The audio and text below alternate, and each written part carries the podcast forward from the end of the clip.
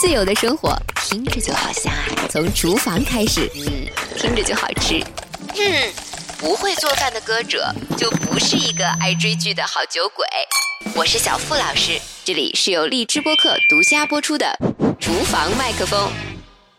我最亲爱的荔枝播客的饭友们，大家五一快乐！欢迎收听新一期的《厨房麦克风》，我是小付老师，又是我们在厨房里彼此陪伴的一天。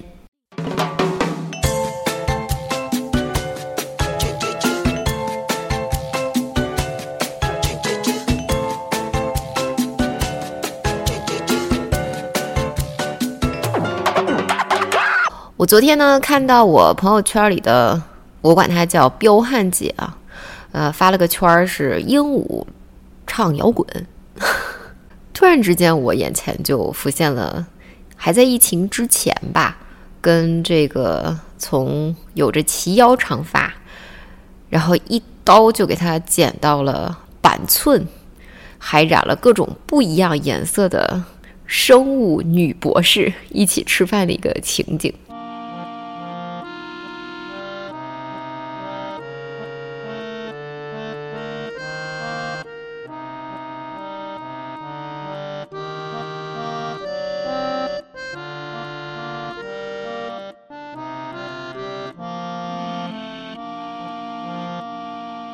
我的这位小姐姐呢，我对她，我们可以把《红灯记》里李铁梅的唱段改一改，就是没有大事啊，那我是不敢登门的。一个呢是怕她聊的我听不懂，我很尴尬；一个呢是怕她见到我这个样子又要忍着我，她很尴尬。所以一般对我们就是少见面，没有事儿就不登门。那上一次见他的时候呢，也是见了面寒暄两句，我就在问他近况嘛。我说：“哎，你最近在干嘛呢？”他就稍微停了一筷子，就我们在吃火锅，停了一筷子呢，他就说：“啊，呃，忙着造人，特别的轻描淡写，忙着造人。”我说：“啊，你结婚了？”他说：“没有啊，都分手了。”啊，我当时大概就明白了，我就说：“什么时候去冻的卵啊？”他说去年，我说那这造人的计划是，他说都到了胚胎培养的阶段了。我这时候就突然卡了一下，哎呀，虽然我内心也是对自己的这种卡啊感到很羞愧啊，我就说，那所以做这个事儿它的原因是什么呢？我们彪姐特别洒脱的把火锅筷子往旁边一放，没什么呀，就是我在这么长久的恋爱经历里边，已经非常理智的认清了一个现实，那就是我不是一个好相处的人，而我又不愿意为了别人改变太多，那我还不如自己过啊。但是呢，我又想有个孩子。而且我工作忙，肯定也需要别人帮忙带孩子。那你知道我爸妈都是做医生的，他们对这事儿也很理解，就跟我说：“你要想要，就尽快要，趁着他们年轻，体力跟得上，还能帮我带孩子。”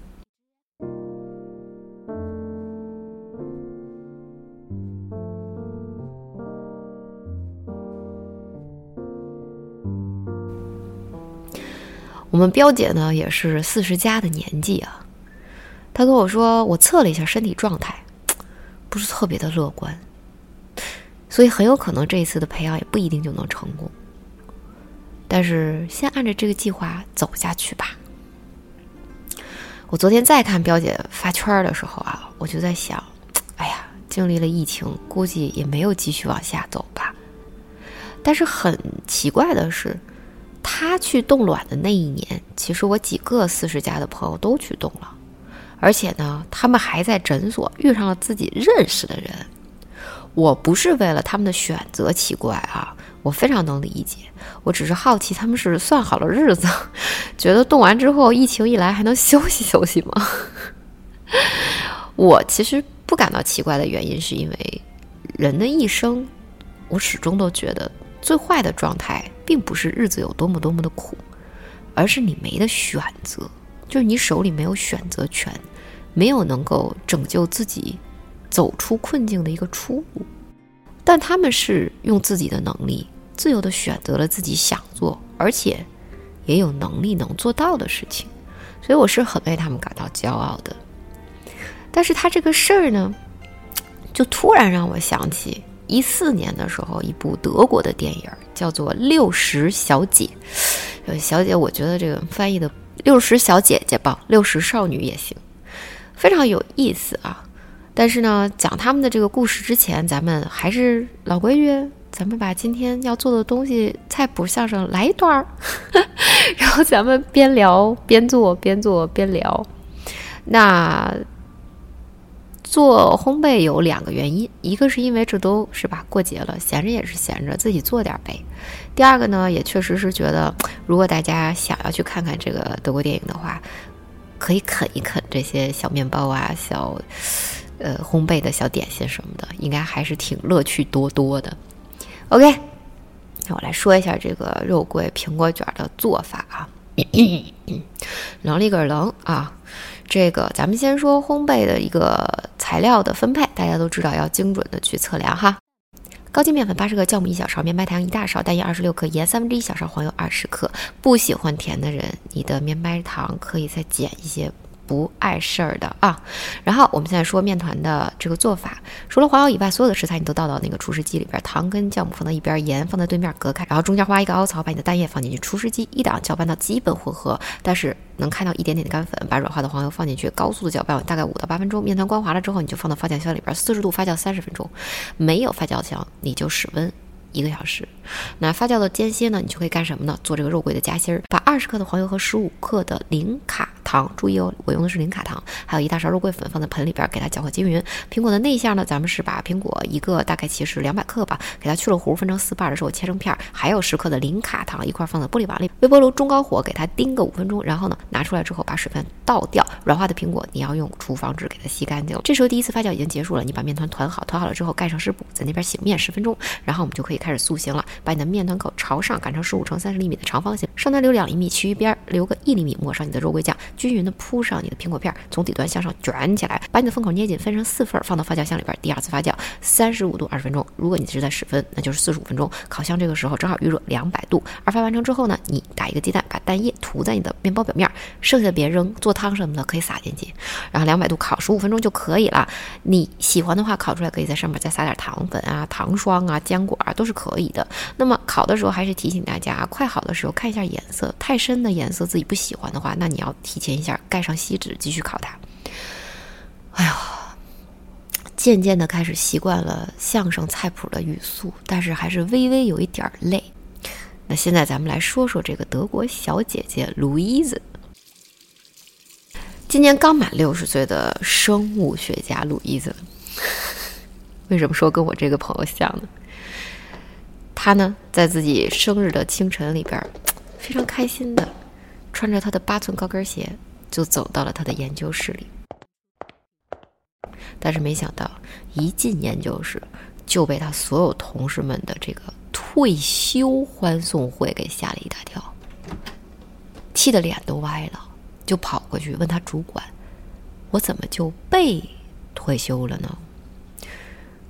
主管呢，好声好气的说：“你看你这一生忙忙碌碌的，这个生活里没有男人，没有孩子，没有爱情，没有婚姻，你都六十了，你过点自己的生活不好吗？”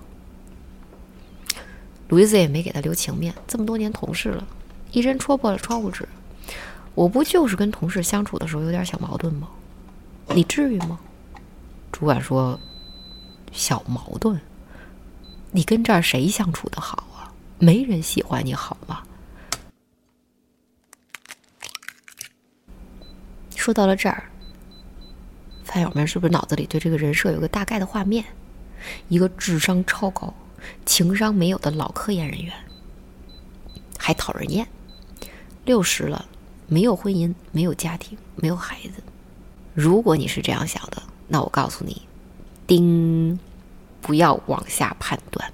这是一个身材美好、高跟鞋蹬的老高。穿着裹臀裙的生物研究专家，但是没有别的办法，路易斯只能认栽呀。大家都不喜欢他，他也没得可辩驳的，收拾东西离开办公室。毕竟，办公室的每一个人都填了一张表格，这个表格是关于同意路易斯退休的表格。那硬赖在这儿也不是咱们路易斯的性格呀。他自己呢，就强装镇定，依旧踩着他的八寸高跟鞋，咯噔咯噔的走出了实验室。但是，出了实验室，那毕竟就情绪还是需要收拾一下嘛，所以他也没有直接回家，就到了他们家附近的公园，自己呆呆的就坐在长椅上，点着了一根烟。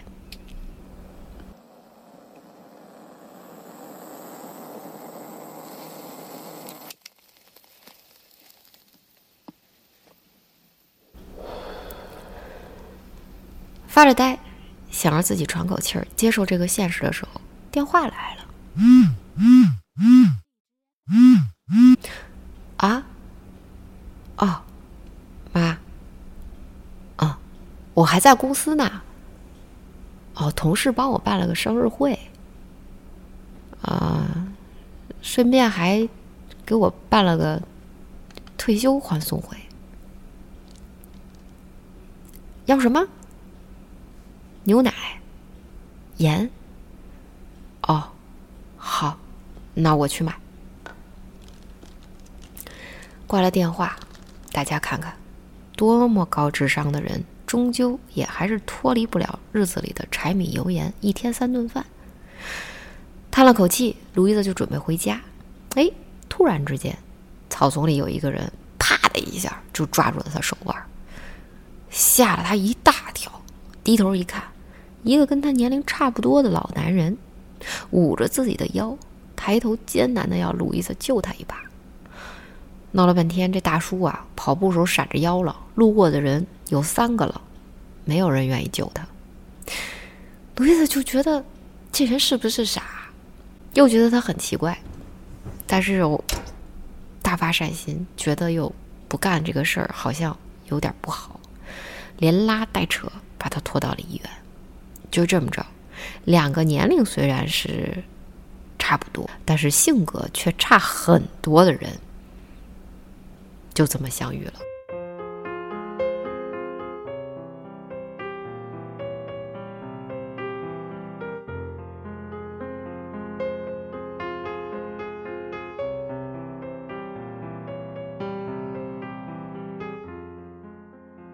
这这大叔是干嘛的呢？他是一个从事艺术买卖的画廊老板。那比起鲁伊子呢？其实原本应该坚强、理智、勇敢，是吧？男人嘛，这样的一个大叔，哎，反而在这个年龄段矫情的不行。他为了证明他自己体力还在、青春依旧，他干嘛了呢？他的方法是和画廊里的二十岁大学生约会。他说什么呢？他需要吸收这种。扑面而来的青春气息。这不约会还好，一约会吧，又每天对着镜子长吁短叹，感叹自己多么的力不从心。用他儿子的话说：“你这就是老年危机啊。”那么，相对于儿子跟老爹一起住呢，鲁伊子是和他母亲在一起住楼上楼下。尽管每次他母亲开门进来的时候，他还是有点不爽啊，就会很认真的跟他妈说：“妈，这个钥匙，它就是拿来应急用的。您进我家门，该敲门还是敲门。”但是呢，过分了解自己这个六十岁女儿的老母亲啊，也是知道，她也没有什么太多的私人生活，或者说是隐私。是他这老母亲不能直接看见的，所以每次呢，路易斯一边说，他这老母亲就耳边风一样，假装一切没发生啊。下回还是直接拿钥匙开门。那回到家以后呢，这八十岁老母亲就说：“哎呦呦，看看我们生物学家又忘了把牛奶跟盐买回来了，因为路易斯为了去救这大叔，超市已经关门了。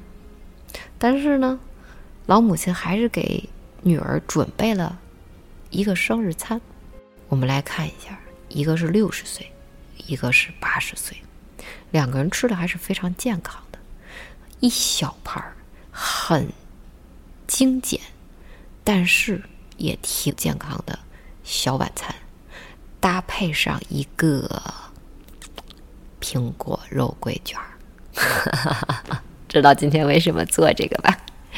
上面插了一小根蜡烛，旁边还有一个小杯的小香槟。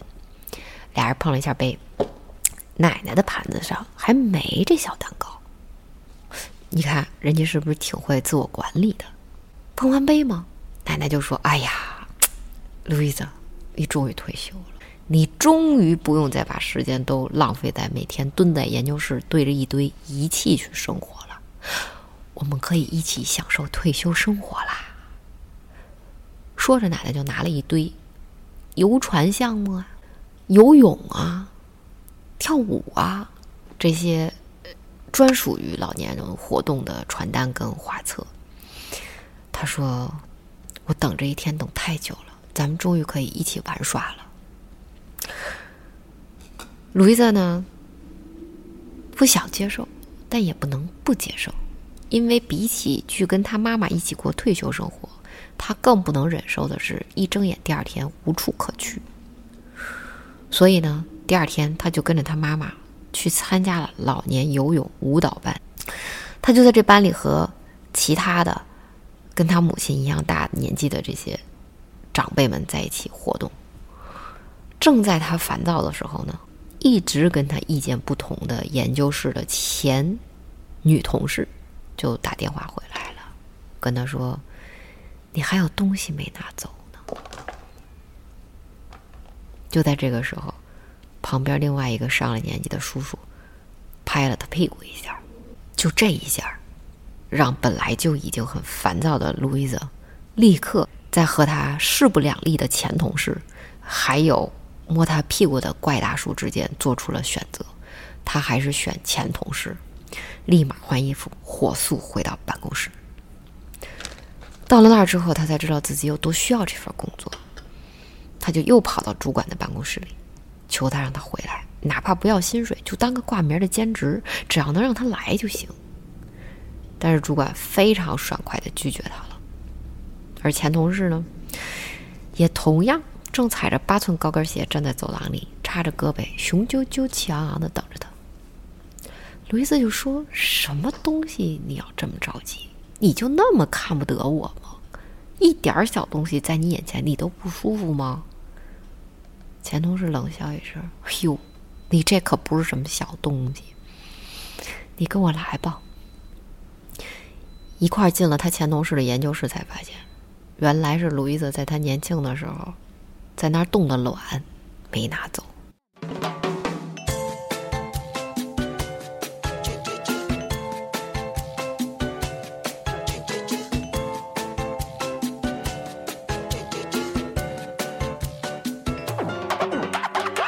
路易斯的前同事呢，看着这冻卵，本来想借机会呢，掐不掐过路易斯，就跟他说：“你也这把年纪了，这卵虽然非常的健康，但是你就算了吧。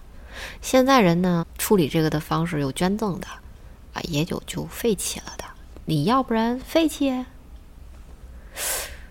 路易斯一边不服气，但是另外一边他突然感觉到，好像自己退休后的这种啊。空虚感又着落了，又被什么填满了？他跟他前同事说：“你好好给我留着，这卵我要用。”你听到这儿是不是觉得这个女人太情绪化了？嗯嗯，你想错了，咱们卢伊泽小姐姐绝不是这样的人。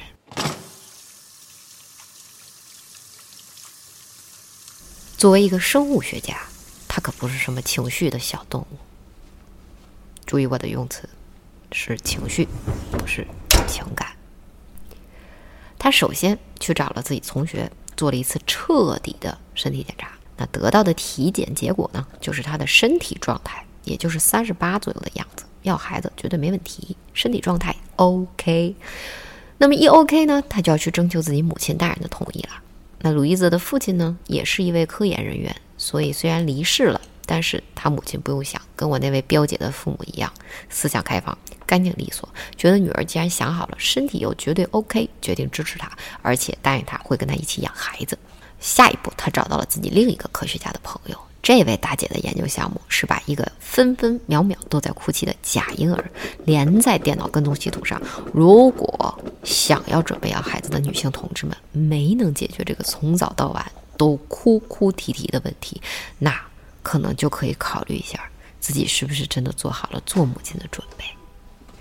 这事儿也干好了之后，路易泽开始买假的怀孕的肚子，而且呢。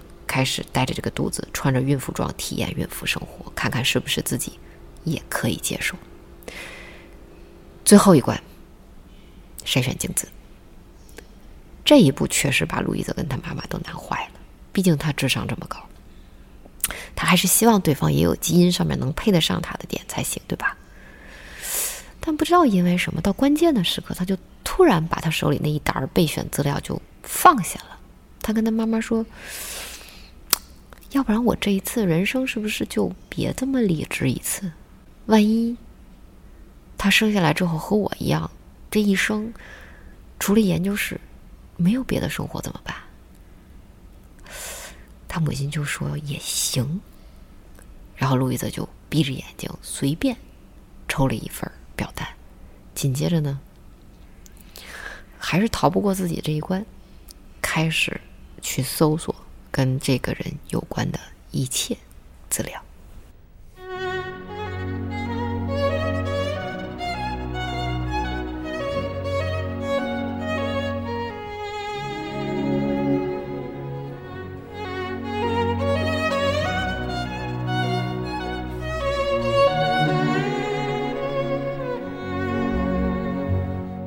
那这边呢？六十岁的鲁伊泽少女，对吧？怀孕大计进行的如火如荼。另外一边呢，二十岁的美丽少女已经抛弃了同样六十多岁的画廊大叔。那大叔呢是痛苦不已，就想着怎么才能追回我这年轻漂亮的姑娘呢？他换上他儿子的衣服，戴上假发片，甚至连舌钉都钉上了。但是姑娘还是没有任何反应。好巧不巧。路易斯就在这个时候发现自己精子的备选人，竟然就是当时他退休，更正，他被退休的那天救过的画家大叔的儿子。本来想在街上偷偷看一眼，结果大叔先把他认出来了，就以为路易斯在跟踪他，一下就把他给抓住了。这大叔人在老年危机，又失去了年轻的姑娘，是吧？你说他这个也听不进去，路易斯要说什么呀？情绪很暴躁。路易斯也没办法，上来就说：“我主要是看上你儿子了，也不是你。”就这么误打误撞，结果俩人倒是哎，慢慢相处起来。这一相处，还相爱起来了。人家都说这个提前伤感情。关键时刻，这个要孩子伤感情。鲁伊的呢，决定跟 France，就是这个画廊的大叔，先做第一步表白，就是自己想要孩子。那 France 听了，肯定觉得鲁伊泽在发疯啊！人到这个岁数，追求的难道不就是一个舒适安定吧？不让自己那么累，是吧？再说了，六十岁的人能生出什么健康的孩子呢？鲁伊斯就说。我不是要现在用我现在的卵生，是我当年存的好的健康的冻卵。弗斯就说：“路易斯，真的，你何必呢？”路易斯说：“那凭什么七老八十的男的能做爸爸，我就不能呢？”弗朗斯特别直白的说：“那是因为人媳妇儿年轻啊。”这话一说完，路易斯就把脸给耷拉下来了，跟弗朗斯说。你离开吧。那回到家呢，又是只有路易泽跟他母亲的家。但娘俩呢，还是决定要生下这个孩子。啊，弗朗斯挺愤怒啊，他觉得这是什么不可理喻的老女人，对吧？他还是想着我要回去找我年轻姑娘。这个时候，本来是因为想要多理解理解、多陪伴陪伴父亲才回家的儿子，在这个时候，突然觉得父亲因为这个老年危机已经失去理智了，太不体面了。他决定在自己工作的那个报社把这个路易斯的故事给写下来。他决定了的时候，他就跑去了报社，写了一晚上。到了早晨起来的时候，写完，他就拎着包走了。但是他的同事后脚进来上班，发现了这篇文章。哎呦，发现这个故事非常好啊！就趁着他回家休息的时候。把这个文章做了一个非常大、非常夸张的修改，给直接发布了。这一发布不要紧，成了网上最火的文章。路易斯他们家就被记者全部都围堵了，连门儿都出不去。漫天的新闻都是什么六十岁女人要用自己年轻的时候的冻卵怀孕的故事，把路易斯的妈妈气得不轻。但是，他母亲特别可爱的。用水龙头灌出了好多的水球，往窗户外边扔，一边扔一边喊他女儿扔，一边扔一边说：“你就做你想做的，你不用理这些人，你想干嘛我都支持的。”扔完水球之后呢，路易斯觉得：“哎呀，太感谢妈妈。”他去洗手间的时候，就对着门外边说：“妈，要不这事儿咱先放放，我陪你去坐游船旅行吧。”就上次你提的那个轮船的那个，说着说着就没有人理他。他赶快从洗手间里出来找他妈妈，但是屋子里都没有。等他一低头，他妈妈晕倒在地上，已经没气儿了。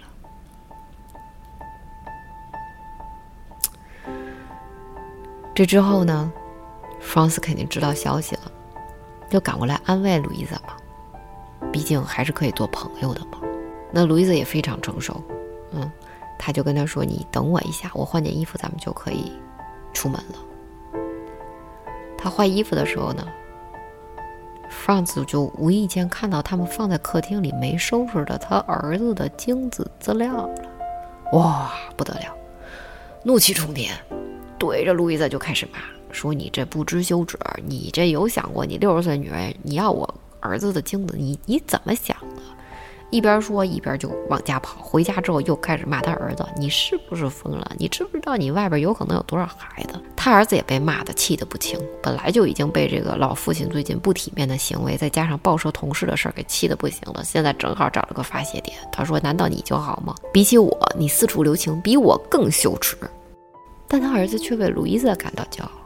他说：“至少他们没去盲目的追求什么时髦，他没因为年龄就每天长吁短叹对着镜子，然后活在这青春逝去的拧巴情绪里边。他也没有像你一样需要用什么年轻女孩的气息来证明自己还行。”哇！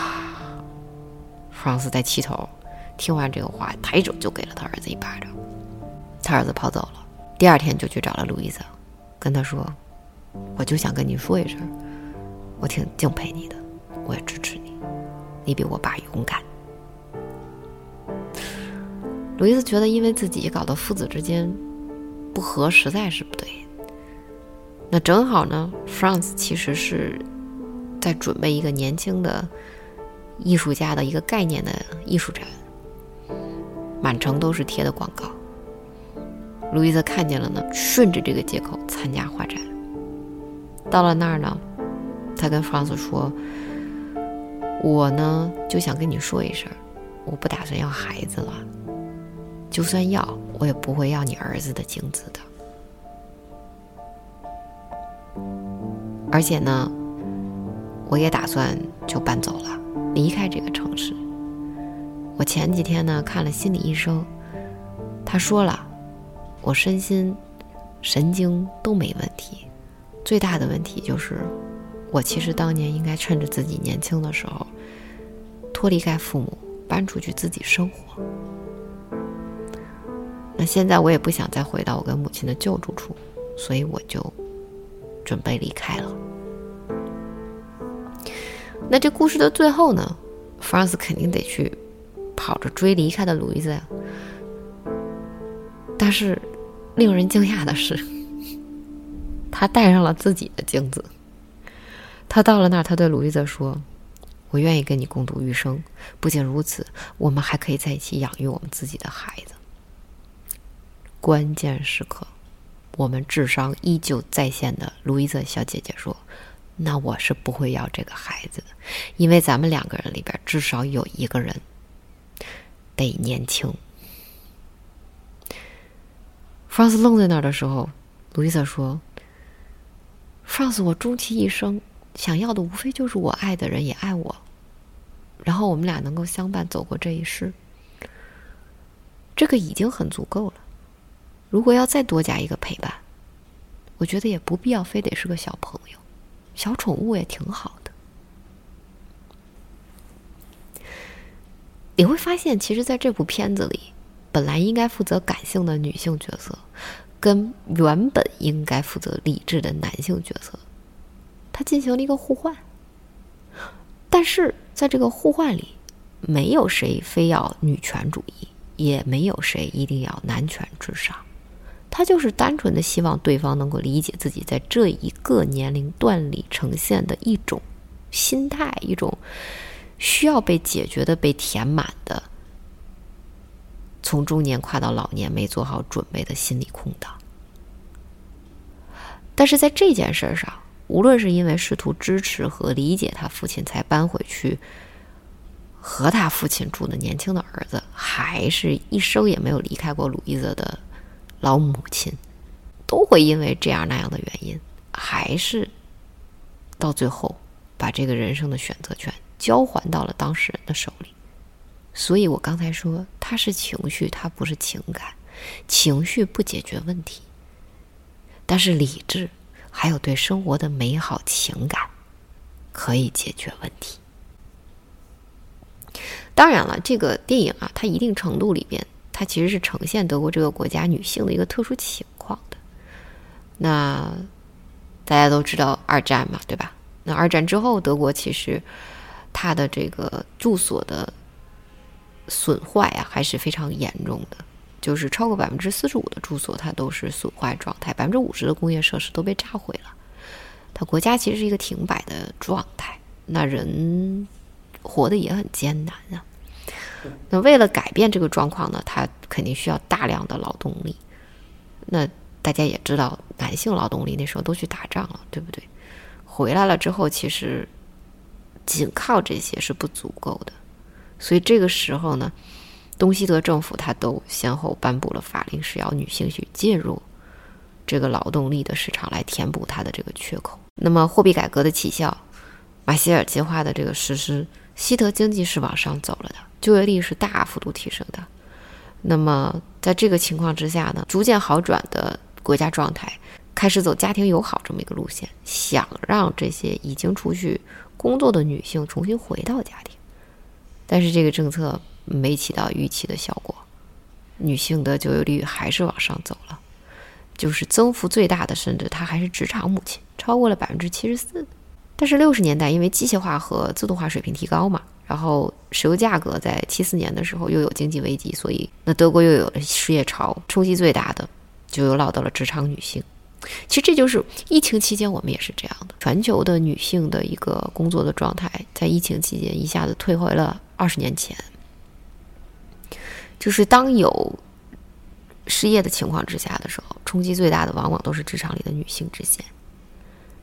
所以这个时候，女性在这中间的一个社会角色，她又变成了一个社会舆论的一个焦点。那这个时候，德国女性也是向社会去。宣告了她们自己的一个处境，哦，赚钱养家，照顾家庭，抚育孩子，对吧？三重负担，但是呢，也还是失业的这么一个状态，薪资拿的也比别人少，而且呢，也没什么晋升的机会。所以，我们说，在这个电影里面，原本应该是有感性部分的这样的一个女性角色，那么在路易斯身上体现出了一种特殊的德国女性的。一个状态，因为她的年纪就是六十岁的年纪，她其实是包括她母亲八十岁的母亲陪伴她，他们是经历了这个战后整个的一个女性的这样的一个变化的，从这种开始去参加工作，然后又被失业，但是又重新出来做职场女性，然后又开始转化到一个完整的一个多角度都承担的这么一个角色，是母亲，是职场女性，是独立女性，有自己的家庭，也要有自己的工作的这么一个角色。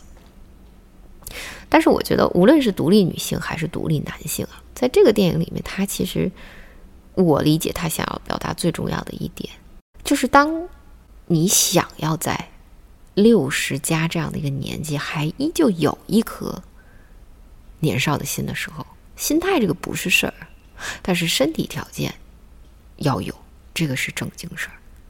如果路易斯不是有着三十八岁的这个身体健康状况，她是不会有任何想要怀孕的想法的，而想要去跟青春厮守在一起的这个 France，他只通过穿着时髦追赶年轻姑娘，这个依旧控制不了自己跑步的时候会闪到腰的这种尴尬的情况发生。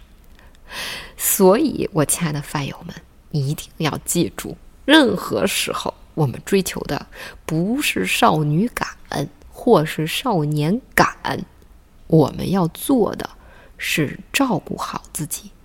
给未来多准备一份回程的机票。好啦，我亲爱的饭友们，我要去吃我的苹果肉桂卷了。祝你们在假期里边每天睡到自然醒，吃很多又不长胖，照顾好自己，度过一个美好的假期。我们下一期厨房麦克风再见，拜拜。啦啦比巴啦啦比大多，哇啦卡卡布。我是小付老师，这里是由荔枝播客独家播出的《厨房麦克风》。